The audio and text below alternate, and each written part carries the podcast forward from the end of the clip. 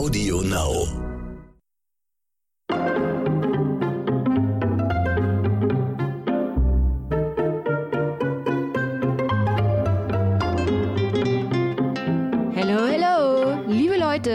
Leute, ich grüße euch recht herzlich zu einer neuen Folge von Dit und Dat und Dittrich. Diese Folge könnt ihr natürlich immer hören, aber heute ist ein Tag nach Ostern und ich hoffe, ihr hattet sehr schöne Ostern und wart vielleicht auch sorbische Ostereier irgendwo sammeln, denn die sind nämlich wirklich toll. Ich möchte heute mit euch, beziehungsweise wir möchten heute mit euch über ein Thema sprechen, was mich schon lange beschäftigt und zwar sprechen wir heute über das Überangebot von Streamingdiensten. Wo geht die Reise hin? Ist das alles noch gesund? Sind wir nicht längst schon alle überfordert von diesem wahnsinnigen Überangebot? Und dafür habe ich mir heute jemanden eingeladen, den ihr alle kennt. Mir gegenüber sitzt der Haus- und Hofphilosoph und mein allerliebster Podcast-Partner, die Reinkarnation des Filmkritikers Roger Ebert.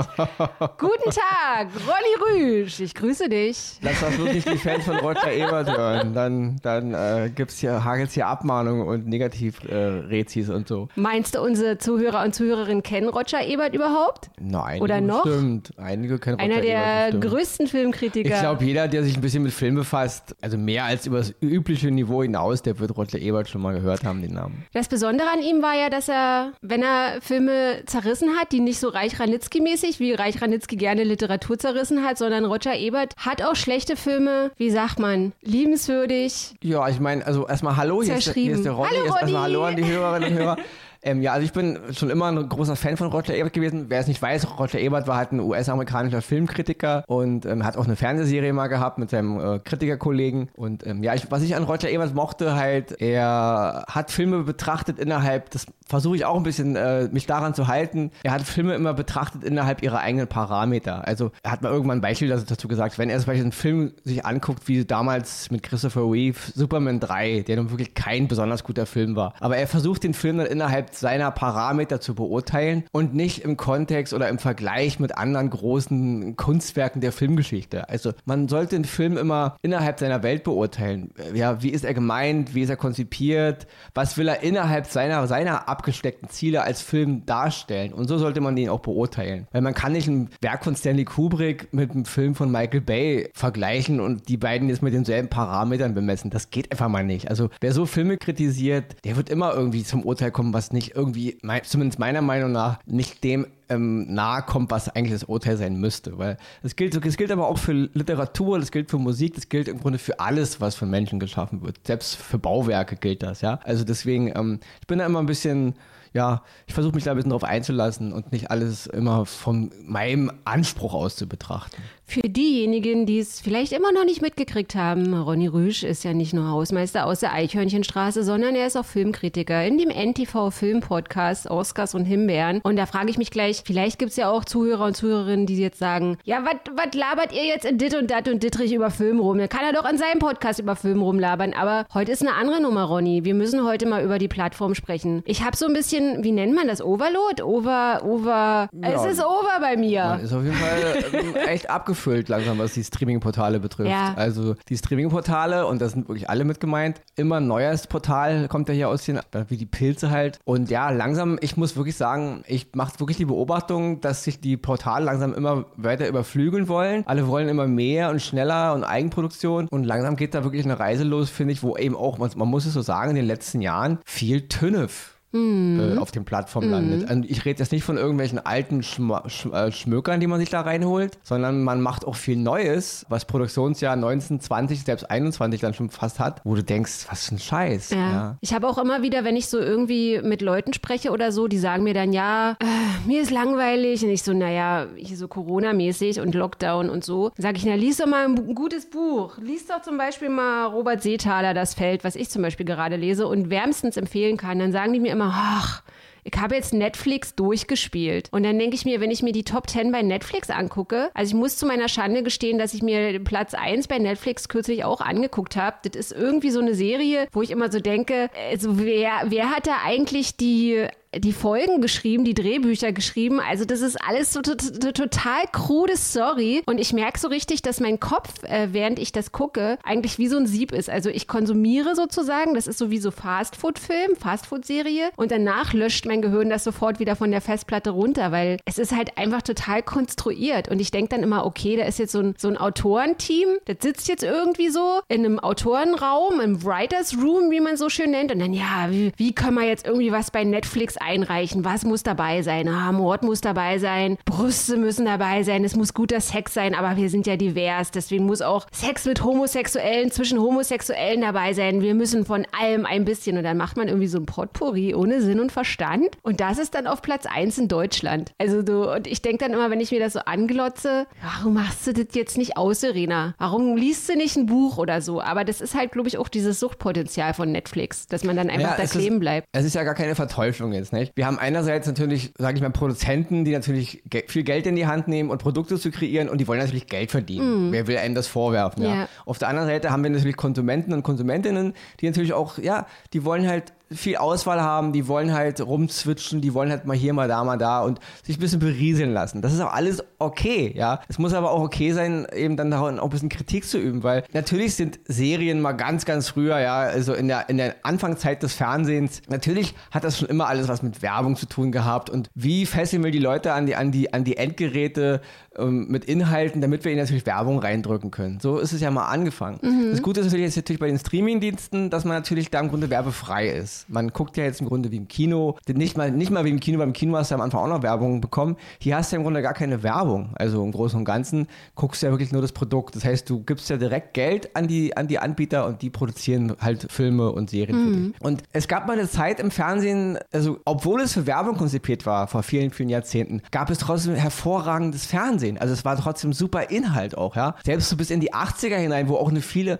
wo auch viel Tönisch produziert wurde. Aber dennoch hat es auch oft immer noch viel Herz und Seele gehabt und es hat immer noch, es gab immer noch ganz viel gutes Zeug. Und das ist wirklich Meckern auf hohem Niveau. Ich weiß, in den letzten Jahrzehnten sind brachial gute Serien entstanden. Mhm. Also wirklich gute Serien. The Wire ja. zum Beispiel. Ja, ja The Wire, ein, ein ganz großes äh, Serien-Highlight, ja. Ähm, bei mir fängt es immer so mehr so an, 1991, so Anfang der 90er, mit Twin Peaks, mhm. ja. Für mich ist immer noch so Twin Peaks so von David Lynch damals, so der Startschuss der, der modernen Serie, ja. Davor, klar, gab auch eine Menge tolle Serien, aber das war immer dieses Konzept abgeschlossene Episode und halt, ja, halt immer. Wie bei Akte X oder so. Genau, mhm. halt eine Staffel und dann äh, gibt es einen Cliffhanger und dann kommt wieder eine Abschluss, dass du in jede Serie einsteigen konntest. Bei Twin Peaks konntest du nicht in jede Folge einsteigen. Wenn ja. du bei Twin Peaks mittendrin eingestiegen bist, dann war es vorbei. Und das ist so für mich so immer noch so die, die Mutter des modernen Serienerzählens. Mhm. Ja. Danach, alles was danach kam, ganz groß hat es natürlich dann 24 gemacht mit Keepers Hasserland, die ja nur wirklich explizit im Grunde 24-Stunden-Film im Grunde in 24 Folgen erzählt haben, wirklich fast in Echtzeit Zeit. Auch ein krasses Experiment. Über den Inhalt kann man sich jetzt streiten, ja, wie Jack Bauer da vorgegangen ist. Wie gesagt, da gibt's, können die einen so, die anderen so. Ich meine halt nur vom, vom, vom, vom Storytechnischen her. Und Twin Peaks halt als Startschuss und danach sind eine Menge tolle Serien gekommen. Aber langsam, finde ich, haben wir so ein Zenit erreicht und das haben für mich ein bisschen die Streamingdienste ausgelöst. Wir kommen langsam in so eine Phase rein, wo natürlich die Serien auf hohem Niveau gemacht sind, keine mhm. Frage. Die sind mhm. hervorragend produziert, aber sie sind mittlerweile so inhaltsleer und so austauschbar, ja. Und seelenlos sinnlos auch irgendwie, genau. habe ich das Gefühl. Ja. Also man. Also du hast ja. x hunderte Superhelden-Serie, Superhelden-Kids, Superhelden-Schulen, dann die Kinder von Superhelden und Zauberer, Zauberer X, Zauberer Y. Alle großen Franchise werden abgegrasen und halt reproduziert. Mhm. Und es ist ein Überangebot und du wirst erschlagen. Auch hier so Krimi-Geschichten, mhm. Bankräuber äh, und äh, ja, äh, irgendwelche skurrusen Fälle und alles ist immer, ich habe bei jeder äh, Serie da dieses Gefühl, sitzen irgendwelche Autoren Autorinnen in irgendwelchen Räumen und jetzt denkt euch mal eine krude Geschichte aus und dann bauen wir da irgendwie zehn sinnlose Folgen rum mit ein bisschen Sex und ein bisschen Beziehung und das ist immer irgendwie das Gleiche. Also es hat überhaupt gar keinen Wiedererkennungswert ja. mehr, wo ich mir sage, ah ja krass, das war die Serie. Also ja, es ist wie du sagst, zum Beispiel jetzt aktuell, was ich gerade gemeint hatte, war, das heißt irgendwie, wer hat Sarah umgebracht oder so. Und ich will jetzt gar nicht irgendwas spoilern oder was über, über den Inhalt groß wiedergeben, aber da ist halt eine Frau, eine junge Frau, die umkommt und du verfolgst halt zehn Folgen lang, wer ist jetzt der Mörder von der. Und am Ende dieser Serie ist irgendwie, also die wird halt in diesen zehn Folgen so und so und so und so dargestellt und am Ende der Serie ist es dann einfach oh, wie geht's jetzt weiter? Wie bringen wir jetzt die zweite Staffel an den Mann? War Sarah oder war Sarah vielleicht gar nicht diejenige, für die man sie gehalten hat? Und dann, dann wird sie einfach innerhalb von 20 Sekunden, wird sie von diesem lieben Mädchen, von diesem lieben, netten 18-jährigen Mädchen, junge Frau, äh, ist sie dann halt total krass und abgewichst und wat, äh, Kopf gegen den äh, Spiegel geknallt und bl irgendwas Blutrünstiges und, und dann ist Schluss. Genau. Und das sind so Sachen, und ich habe auch so das Gefühl, also ich bin ja schon so ein, so ein Suchti, was so Spuren, Mord und Spurensuche und so betrifft.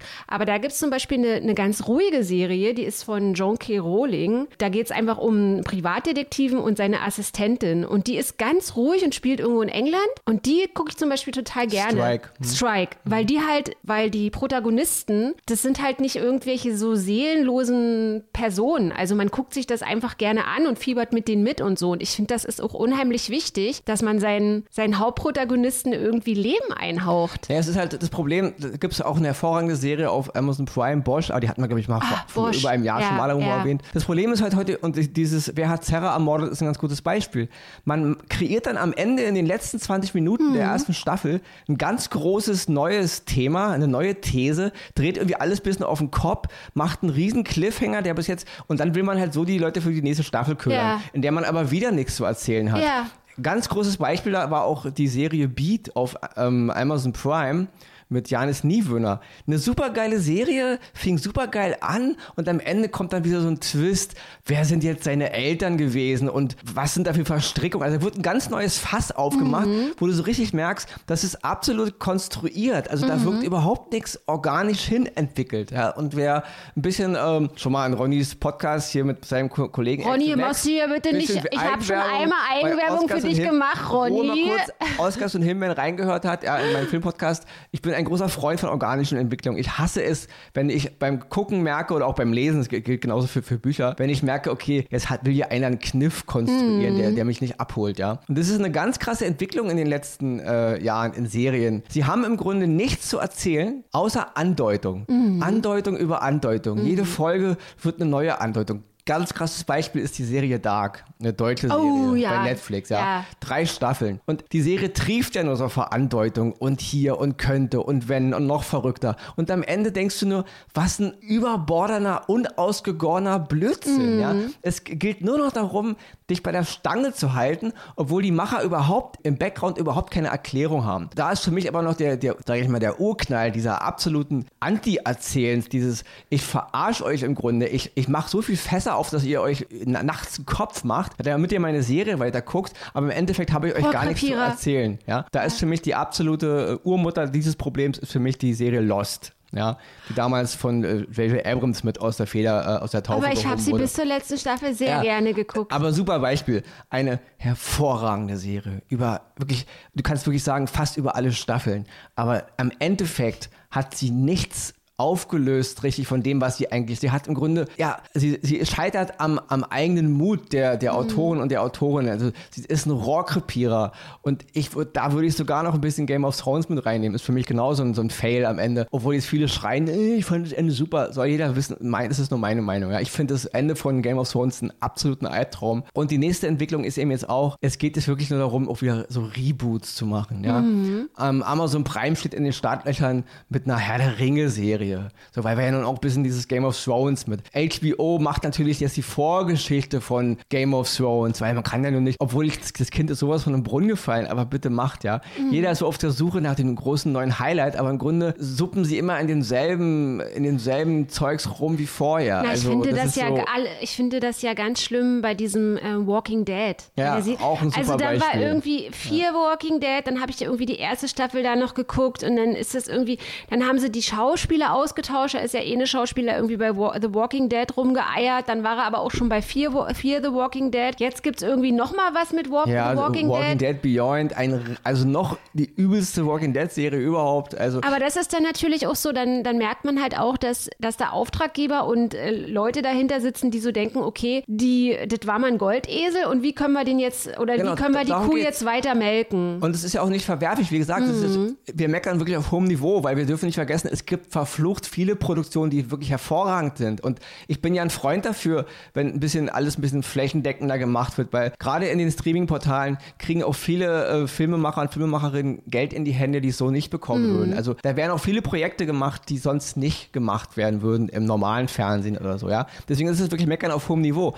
Aber ich mache halt die Beobachtung, dass eben viel Tünnef und wirklich viel Turnip und dass die Konsumenten auch langsam gar keinen Anspruch oft mehr haben. Also sie, sie, sie konsumieren dann alles sinnlos, ja. weil sie nur noch sich berieseln lassen wollen, was auch okay ist, mhm. ja. Aber für mich so als, als Freund auch von Geschichten und von Charakteren, deswegen meckern wir darüber jetzt ein bisschen. Ich weiß nicht, wo da die Reise so hingehen soll, ja. Noch mehr Streamingdienste und noch mehr Überangebot. Also, weil selbst ich, der nun Barbars interessiert ist, kommt ja kaum hinterher, das zu gucken, mhm. was ich alles gucken will. Und ich habe so ein bisschen die Angst, dass es irgendwann nur noch so ein Einheitsbrei ist. Also das ist gar keine, ja, na, es ist gerade das, was du gesagt hast mit diesem Berieseln. Also das sagen mir schon einige Leute, mit denen ich mal irgendwie so über Filme oder über Serien äh, auf Streaming-Plattformen quatsche. Die sagen dann, oh, ich habe einen anstrengenden Tag, ich will mich dann halt einfach irgendwie abends ein bisschen mit einem Glas Wein vor der Glotze berieseln lassen. Und das ist aber, die, ja, die verstehe ich halt auch irgendwie. Die wollen dann ihren, ihren, ihr Gehirn ausschalten und dann, ja, gut ist so. Aber Ronny, äh, ich möchte dich auf eine andere Sache ansprechen. Und ja, also ihr Lieben da draußen, ich muss euch kurz eine Geschichte erzählen. Und zwar geht es darum, darum, dass ich teilweise auch irgendwie so Pitches gemacht habe oder auch angefangen habe, Drehbücher zu schreiben, neben, neben den Kolumnen bei NTV. Und ich habe immer so ein bisschen das Gefühl, ich habe auch mit einigen Leuten gesprochen, die so in dieser Filmbranche sind und die haben mir gesagt, ja, Verena, wenn du da nicht irgendwie Vitamin B und nicht riesige Fäden von Leuten hast, die da hinter dir stehen, Team und der hat schon mal das gemacht. Also du bist ja im Endeffekt in dieser Filmbranche no name. Und ich so, naja, aber ich habe eine gute Geschichte oder ich habe einen guten Pitch. Und es ist dann wirklich oft so, dass Leute, die wahnsinnig große Verzweigungen haben und ähm, ja, wie, wie nennt man das? Also äh, Verschwippschwägerungen, Connection, Connections, die, ähm, die kommen dann halt viel eher an, an diese Stories ran oder an diese Angebote ran und so. Und äh, dann ist dann einfach dein, dein Fürsprecher, du hast jetzt einen Pitch, der ist nicht mal gut, aber dein Fürsprecher ist jetzt der Schauspieler XY und der reicht das dann mit dir für dich ein und weil du dann irgendwie drei Zitate von dem benutzen kannst und dann geht dein, wird halt dein Pitch produziert und nicht eben der von dem No-Name. Und da finde ich es ganz interessant und zwar eine Bekannte von mir, die ist auch äh, Drehbuchautorin und die hat mir erzählt, Verena da oben ist jetzt irgendwie, da da sitzen nur noch BWLer, die haben nur noch irgendwie Dollarzeichen in den, in den Augen drin und da geht es gar nicht mehr so richtig. Natürlich geht es immer um Geschichten, aber da geht es in erster Linie auch um, um den großen Rubel, um das große Geld und auch die Verantwortlichen, die für Geschichten und für Drehbücher verantwortlich sind. Also die hat mir erzählt, die sollte mal, es war auch irgendwie was, ein Krimi oder so und der sollte unbedingt, es war ganz, ganz wichtig, irgendwie in den 40er Jahren in Dresden oder so stattfinden. Und sie so, ja, okay, und machen wir so, ja, du musst jetzt unbedingt nach Dresden recherchieren recherchiere da mal irgendwie drei Monate und guck dir da die Straßen an. Ich will, dass du das absolut authentisch in dieses Drehbuch reinschreibst. Und dann ist sie nach Dresden und hat da gewohnt in so einer Pension und hat da über Dresden recherchiert und so. Und dann hat die das Drehbuch eingereicht und was war gewesen? Oben an der Spitze sind die Verantwortlichen gewechselt. Also die hat irgendwie jemand ausgetauscht. Der eine war dann der andere Chef und, und tralala. Und dann hat sie dieses Drehbuch eingereicht und dann sagt der neue Verantwortliche, äh, naja, aber warum ist es denn in Dresden? Es kann doch überall sein. Und dann sagt sie, ja, aber das war doch die Prämisse, es war die Grundvoraussetzung für dieses Drehbuch, dass es unbedingt in Dresden sein muss. Und er so, verstehe ich nicht, nee, finde ich doof.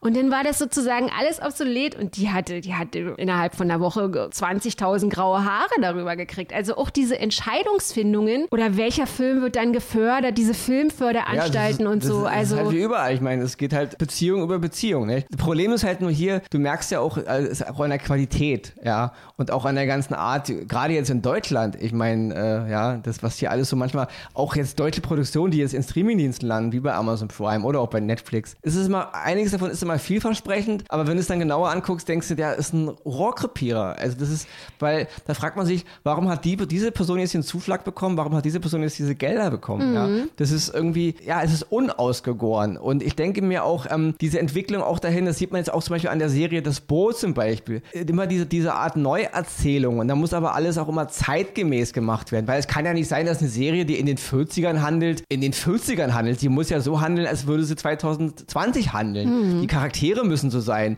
Das Frauenbild muss so sein. Ja, nur 1940 war das Frauenbild nicht wie heute und 1901 war das Frauenbild nicht wie heute. Aber wenn sie dann eine Serie in der Zeit machen, dann muss das Frauenbild sein, sein wie heute. Ja, das ist natürlich total absurd, ja, wenn man dieses, diesen ganzen Kontext da einmal rausreißt und dann denkt, so erzählt man gute Geschichten. Ja, wie gesagt, es ist jedem, dem es gefällt, ist es sein Ding. Und wenn die weiter so einen Töne produzieren wollen, ist es auch okay. Wir reden nur darüber als zwei End Endabnehmer, die das eben, ja, wir hätten gerne wirklich mal ein bisschen mehr Anspruch. Und viele leben ja auch immer von diesen ganzen, dieses Diversität, ja. Mhm. Aber Diversität muss auch in diesen Zeiten gelten. Man kann nicht immer alles so rüberschwappen lassen, wie es einem gerade in Kram passt, ja. Mhm. Ich muss halt auch mal in den Kontext beachten und eben auch die Diversität in anderen Bereichen, auch in dieser Zeit, wie gewisse Dinge angesiedelt waren. Das ist immer, du, du machst ja auch ein komplett falsches Bild von dieser ganzen Sache. Und wenn es eben dann noch nur darauf hinausläuft, ich will eben nur entertainen, mir ist im Grunde alles total Latte, ja, dann lass diesen ganzen Quatsch komplett gleich raus, dann mach einfach nur Entertainment. Mhm. Man macht das, ja. Aber viele Serien und auch Filme, die ja so produziert werden in den Streamingdiensten, wollen dann auch immer so viel Anspruch und mhm. so viel Aufklärung, ja. Aber im Grunde verklären sie total und, und, und, geben überhaupt gar keinen Eindruck und kein Bild von dem, was sie, oder die, die, von der Zeit, in der sie handeln. Und das finde ich dann aber alles so nervig, dass dann auch alles immer so auf, auch optisch langsam in so eine Richtung geht, so Insta. Alles muss immer hervorragend und aalglatt fotografiert sein, am besten mit Filtern und alles mhm. sind so immer wunderhübsch und gestylt und das ist, das schleicht sich in vielen Serien ein, ja, und auch Filmen, die da so veröffentlicht werden. Da wird so ein komplettes, und wie gesagt, versteht mich nicht falsch wer das mag, es ist vollkommen okay. Ich denke nur, das ist für mich überflüssig. Ja? Und, und noch was anderes, wenn ich mich nur berieseln lassen will, dann kann ich einfach nur das Fernsehprogramm, irgendein Sender einschalten. Dazu brauche ich mir nicht einen Streamingdienst ja. abonnieren. Aber Ronny, diese Insta-Nummer, die du gerade ansprichst mit dem Filter, ich muss aber gestehen, ich hatte das schon so ein bisschen bei The Walking Dead, weil ich stelle mir immer so vor, also natürlich haben wir jetzt gerade eine Pandemie und nicht irgendwie äh, eine Zombie-Sache, eine Zombie-Seuche ist jetzt hier ausgebrochen oder so. Ich meine, manchmal habe ich schon so ein bisschen das Gefühl, dass man, dass man hier, dass hier auch viele Zombies am Start sind und so. Aber es ist halt einfach, es nimmt mich halt einfach nicht mit, wenn ich zum Beispiel sehe, ich stelle mir dann immer vor, was wäre, wenn Corona jetzt irgendwie so mutieren würde, dass, dass es in der Luft Luft ist und die Leute, die sterben, die wären Zombies. Also ich, ich hätte dann nicht mehr irgendwie frisch gefärbte Haare und ähm, super schöne gezupfte Augenbrauen und also das ist halt auch alles so, wenn, wenn, wenn du halt um dein Überleben kämpfst, wenn du halt guckst, dass du irgendwie äh, deine bescheuerte Dose wieder irgendwie noch aufkriegst oder so abends, da, da hast du ja kein Nagellack dann mehr an den Fingern und so ein Kram und das sind so ja, Sachen. Da würde ich ja noch, ich würde aufgrund der optischen Ästhetik noch einen Abstriche machen, wenn am mhm. die Story plausibel ist mhm. und die Handlung mich mitnimmt, aber das ist ja eben auch nicht nicht mehr gewährleistet. Ja. ja? Also meinetwegen können die auch alle stylisch aussehen, wenn meinetwegen aber dann wenigstens die, die Geschichte stimmt und die Reise, wo es hingeht. Aber das ist ja auch alles nur noch Blödsinn, weil geht es wirklich nur noch darum, wie du schon sagtest, die Masse zu berieseln. Also es geht überhaupt nicht mehr darum, jetzt irgendwie. Das ist so ein äh, Kaugummi-Entertainment ja, irgendwie. Absolut, ja. Nicht alles. Wie gesagt, mhm. wir wollen nicht irgendwelche Becher. Nee. Äh, ja, es gibt eine Menge tolle Sachen. Ja. Aber diese, diese überflüssigen Formate und diese überflüssigen Inhalte, die äh, werden halt immer mehr in mhm. den letzten Jahren. Also sie, sie werden immer immer präsenter und immer größer und sie sind, wenn du mich fragst, auch immer mehr in den, in den, in den Charts vertreten, wo ich denke, mein Gott, Leute, es gibt da so eine geile Serie jetzt und so einen geilen Film. Warum ist das denn auf eins und das auf zwei und so weiter und so weiter? Also denkt man sich manchmal so, wu, wu, wu, ja. Und was mich auch interessieren würde, liebe Leute, wenn ihr zum Beispiel die Serie Babylon gesehen habt, Lasst mich mal bitte gerne wissen, was ihr von dieser Serie haltet, weil ich bin nämlich nach der ersten Staffel abgesprungen. Äh, ich fand die am Anfang toll und dann habe ich nur gedacht, nee, das ist mir alles zu und ist mir auch alles zu überfrachtet und dann habe ich einfach nicht mehr hingeguckt, weil es mir zu viel des Guten war. Also das ist zum Beispiel so eine Nummer, die ja großartig angepriesen worden ist. Die ist ja als die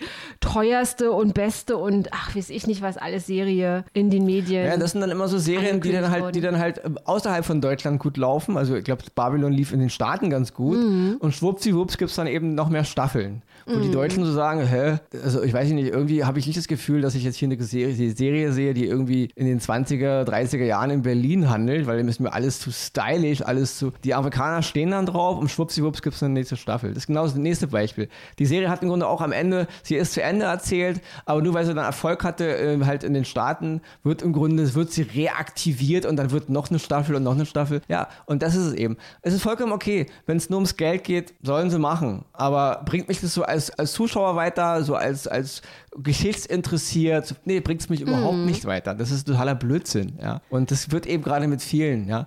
No, noch abschließend, Ja. es gibt eine Serie, auf die ich ganz, ganz äh, äh, gespannt bin, auf die ich echt warte. Das ist eine Serie, die jetzt äh, demnächst äh, bei Apple Plus starten wird. Das ist die Serie Foundation. Die basiert auf den Roman von Isaac Asimov. Und ja, da bin ich wirklich gespannt drauf. Ich hoffe nur, dass es nicht auch wieder so ein, so ein, so ein Werbegag wird. Hey, hier, wir wollen hier was. Und dann guckst du dir die Serie an und dann machst du wieder nur so Puff. Weil das habe ich in den letzten Jahren oft gemerkt, dass ich auf irgendwas mich gefreut habe und dann ist eben viel, ja, es ist heiße Luft. Und ich habe ein bisschen Angst vor der Entwicklung, weil äh, da wird so viel Geld in die Hand genommen und das Sehverhalten der Zuschauer und Zuschauerinnen ist langsam wirklich auf so einem Level, wo die sagen, ist mir eigentlich scheißegal, Hauptsache da, da blinkt und da fluckelt irgendwas und am Ende gibt es ein bisschen Sex und dann fällt mal eine Brust raus und dann gibt es einen Kopf und Ja, Toten sowas und dann immer, freuen ja. sie sich alle, nicht? Also Liebe Leute, was schaut ihr für Filme auf Streaming-Plattformen? Was guckt ihr für Serien auf Streaming-Plattformen? Ronny, da können wir uns auch sehr gerne nochmal drüber unterhalten, weil da bin ich auch froh, dass ich irgendwie, dass wir unser Publikum haben, weil ihr könnt mich sehr gerne anschreiben. Lasst es mich wissen, was ihr für Serien guckt. Ach so, ich muss noch mal einen kurzen Satz zu diesem Podcast hier heute sagen. Also, wenn ihr Kritik habt, also ihr müsst natürlich nicht damit einverstanden sein, was wir hier sagen. Und wenn ihr sagt, ja, der Ronny, also das ist ja wohl eine Frechheit, dass er hier das Boot, dass er das jetzt hier so abtadelt. Oder welche Serie hast du noch? Beat. Was, wie kann er das über Beat sagen? Lieber Beat-Produzent, lieber Beat-Regisseur, wenn, wenn ihr jetzt so sauer seid, ihr könnt mich gerne anschreiben, ihr könnt gerne sagen, das geht gar nicht. Ich muss dazu sagen, natürlich macht immer auch bei Kritik der Ton die Musik. Also Immer am Anfang schreiben, lieber Ronny, ich bin mit deiner Kritik nicht einverstanden, statt, ey, du blöde Sau, weil das ist auch schon alles da gewesen und das lesen wir nicht. Ansonsten möchte ich nur kurz betonen, das war hier heute die 99. Podcast-Folge. Uh, ich kann es kaum glauben. Ich weiß noch um unsere Anfänge, Ronny. Irgendwo im Auto haben wir im gesessen. Auto mit Madonna. Im Auto mit Madonna. Und deswegen möchte ich an dieser Stelle schon mal sagen, vielen, vielen Dank an euch alle da draußen, dass ihr so ein treues Publikum seid, so treue Zuhörer seid und mir die, kann man das so sagen, die Stange gehalten habt? Kann man so sagen. Kann man, kann man sagen. und schaltet mal bei Oscars und Himbeeren rein. Naja, du hast ja noch eine lange Reise vor dir, Ronny. Also du, du kannst doch noch nicht mithalten hier mit 99 Podcast-Folgen. Ja, zum Jubiläum nächste Woche gibt es auch ein neues Cover, weil das Pinke, das ist jetzt langsam mal, da müssen wir mal irgendwie, nee, das wollen wir nicht mehr. Und mein Gast in der nächsten Woche ist der CEO von RTL Radio Deutschland und der Head of Audio Alliance und auch noch der Geschäftsführer von ntv.de. Den frage ich, wie viele Stunden er in der Woche arbeitet, wie er irgendwie so viele Jobs auf einmal hinkriegen kann, während ich irgendwie gerade mal diesen Podcast hier heute bewerkstellige. Ja, Ronny, dann bedanke ich mich recht herzlich für deine Expertise hier heute wieder. Und nach eine Frage, warum Ja. bin ich nicht in der 100. Folge? Naja, weil ich ja mit dem Geschäftsführer von NTV spreche. Ronny Und ist ausgeladen. Nee, weil es ist ja die 100. Podcast-Folge, Ronny. Und in der 100. Podcast-Folge will ich auch mal mit jemandem sprechen, der wirklich richtig Ahnung richtig vom Ahnung Podcast hat. hat. Okay. Und der ist ja, wie gesagt, der Geschäftsführer von der Audio Alliance, also der Head of Audio Alliance. Das ist auch die Firma, die diesen Podcast, die diesen Podcast hier produziert. Kann man das so sagen? Nee, den produzieren wir, den produzieren wir ja selber. Aber die diesen Podcast hier unter anderem auch vermarktet. Mit vermarktet. Ja. Und ähm, aber Ronny durfte also nur als in die erste Folge rein, durfte als Sidekick herhalten, aber für die 100. hat es dann doch nicht gereicht. Ja, ich habe mir so einen richtigen Hochkaräter muss auch mal her. Okay. Und außerdem, naja, wenn ich ehrlich bin, ich habe ja auch ein neues Cover bekommen. Und ich muss jetzt nochmal sagen, ab der 100. Folge, ich möchte mich auch ein bisschen zusammenreißen, dass ich etwas mehr Hochdeutsch spreche, weil es gibt nämlich auch öfter mal ein bisschen negative Kritik, dass Leute uns nicht hören, weil wir zu viel Berlinern. Und ich falle immer in so ein Sing-Sagen. Also ich möchte ab jetzt Wer hat dir gesagt? Ich möchte ab jetzt immer ganz ordentlich und deutlich sprechen. Und Ronny, du nuschelst ein bisschen viel. Also, wenn du dann in der 101. wieder dabei bist, reiß dich mal ein bisschen Das am Schlüppergummi. Mein, mein Charme. Mein, mein Berliner Brandenburger ähm, Sprech und mein Nuscheln und mein Msch und mein Sch im Mädchen. Rhetorikus wäre So angesagt. ich Geh mal halt. zum Logopäden, Ronny. Ansonsten, ihr Lieben, wenn ihr mit den Streaming-Plattformen überfordert seid, kann ich euch nur empfehlen, Robert Seethaler, das Feld. Ich liebe es. Ich mache immer Internet aus, Streaming-Plattform aus, leg mich auf die Couch und lese. In diesem Sinne, wir hören uns heute in einer Woche wieder. Bleibt chillig, Bleibt geschmeidig und bleibt vor allen Dingen gesund. Tschüss, Ronny. Ja, ich sage auch Tschüss und wir hören uns nicht in einer Woche wieder. Leider. Es sei denn, du kaperst da irgendwas. Es sei, denn, ihr, es, es sei denn, ihr schaltet mal bei Oscars den Himbeeren rein. Tschüss. das ist jetzt das dritte Mal Werbung, jetzt aber Schluss.